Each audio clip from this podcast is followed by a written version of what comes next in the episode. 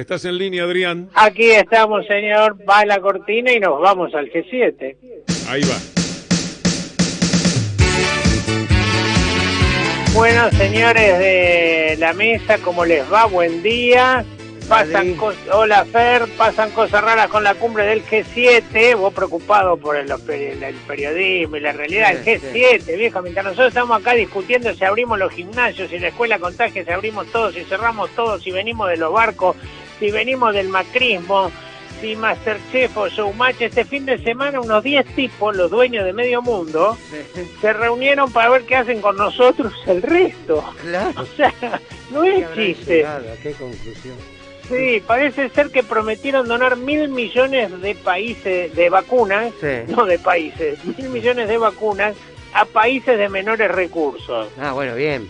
Sí, lo que no dijeron es cuándo ni cuáles, ¿no? O sea, pensá que África nada más tiene 1.300 millones de habitantes, con mil no cubren las dos dosis.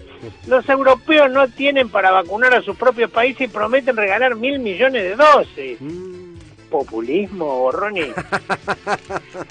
Ojo, te digo, la OMS dijo que hacen falta 11 mil millones de vacunas. Estamos 10 mil palos abajo, G7.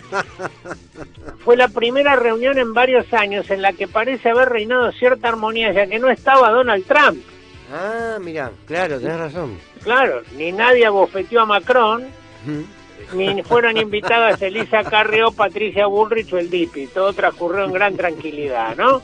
El otro gran objetivo de esta gente aparentemente es bajar las emisiones de carbono a cero para el 2050. Sí. Bueno. Por eso las próximas cumbres del G7, G20 y el G50 van a aprovechar para hacer asado al carbón antes que lo prohíban.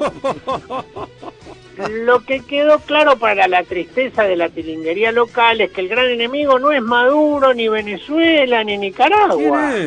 China, China, que sí. según dicen, por las prácticas comerciales desleales de los chinos, Sí. prácticas que incluyen hacer zapatillas, ropa y todo tipo de productos por empresas capitalistas y totalmente occidentales, digamos, ¿no? Y ni hablar, este miércoles se reúne Biden con Putin, Sí. Ajá. aunque desmintieron que en lugar de banderines vayan a intercambiar como gesto de buena voluntad Pfizer por Sputnik. como los capitanes que se cambian banderines, no. Sí. Al final se llenaron avalando la boca de la pobreza en el mundo mientras morfaban los manjares más exquisitos y sacaron un documento que no dice mucho pero que cuesta consensuar, ¿viste? Porque hubo que eliminar varias frases. Claro, ¿Cuáles? En exclusiva, gracias a la división, ¿Cuál? Pasame el Liquid Paper Brother de pasancosasraras.com.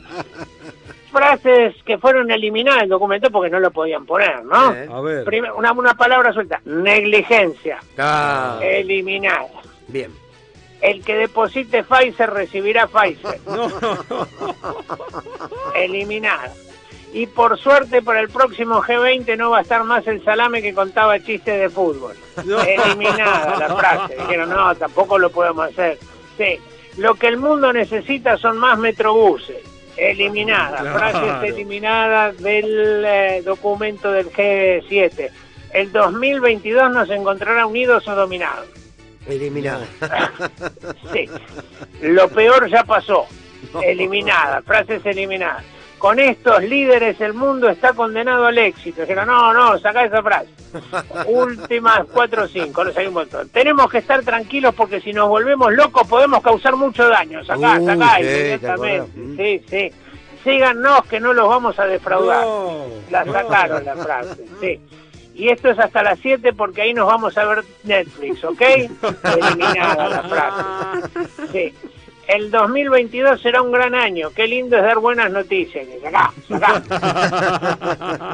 Sí. Nuestro objetivo es la pobreza cero. No. Sacalo, borralo. No. ¡Viva Perón, carajo! Dijo, no, de ninguna manera, sacá.